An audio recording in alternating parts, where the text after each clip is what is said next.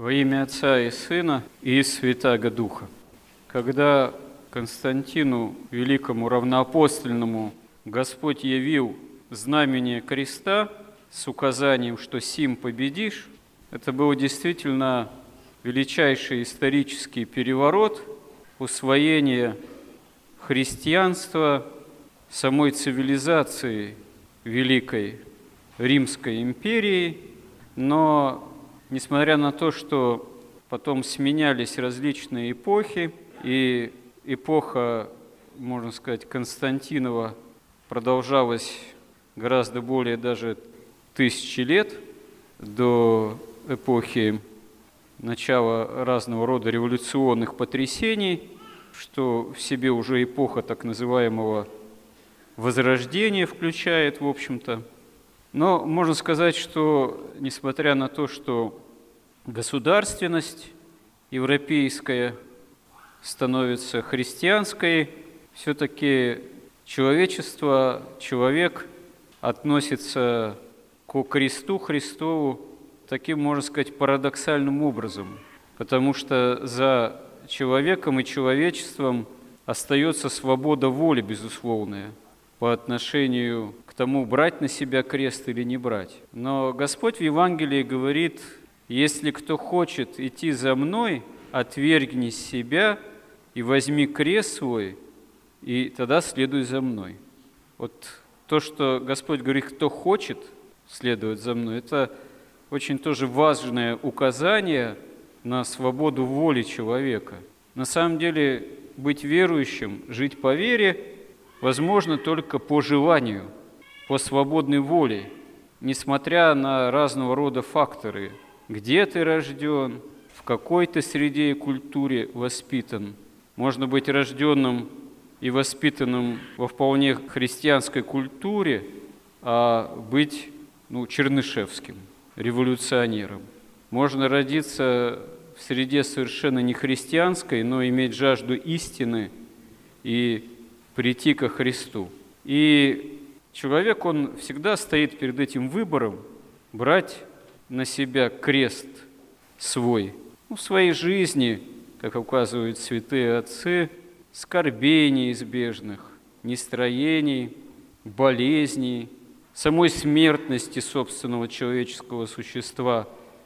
А если брать этот крест на себя, тогда действительно есть э, вся возможность, что он станет Христовым – и спасительным. Сама эта жизнь смертная, проходящая, станет спасительной, станет преддверием вхождения в жизнь вечную во Христе, в Царство Небесное.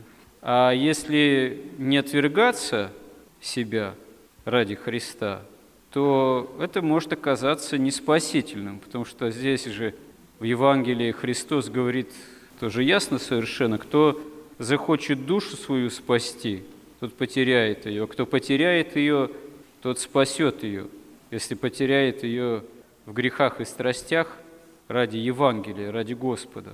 И если кто постыдится меня, говорит Господь, вроде всем прелюбодейным и грешным.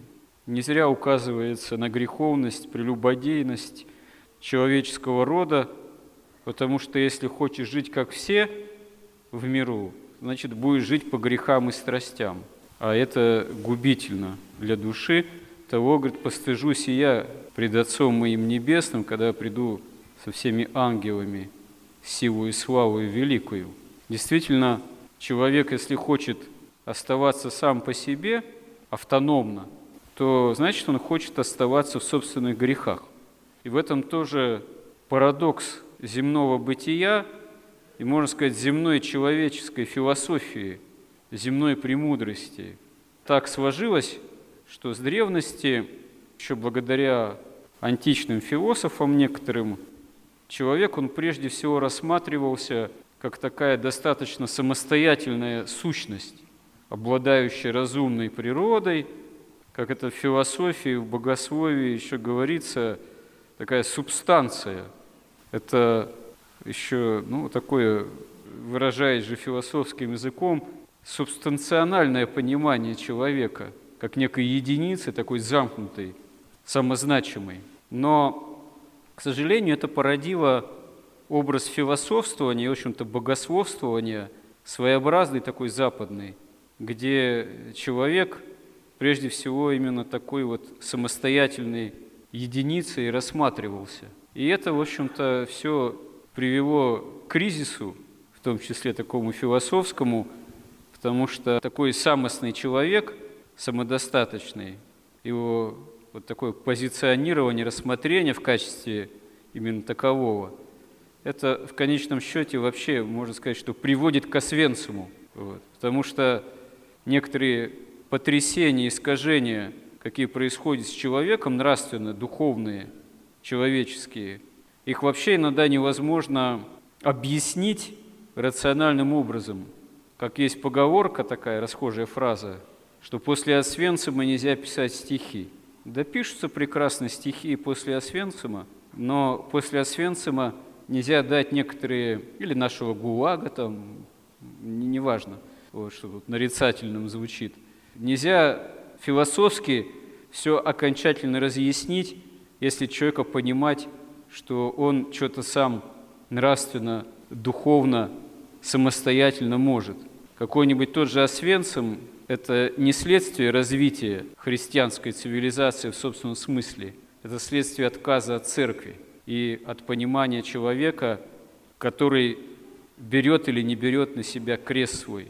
Человек только тогда действительно человек, когда он открыт Богу, как в современном таком христианском философствовании, богословии последнее время родилось такое понимание, ну, начиная с 20-го столетия, середины, что человек – это прежде всего существо не самозамкнутое в этой своей такой ограниченной, замкнутой субстанции – Человек – это существо такое энергийное, ну, основываясь на учении о энергиях тварных и нетварных, благодатных, еще, которые наиболее ярко выражены у святителя Григория Паламы и паламистских спорах. Человек – та энергия тварная, которая тогда себя осуществляет, когда взаимодействует с нетварной энергией самого Бога.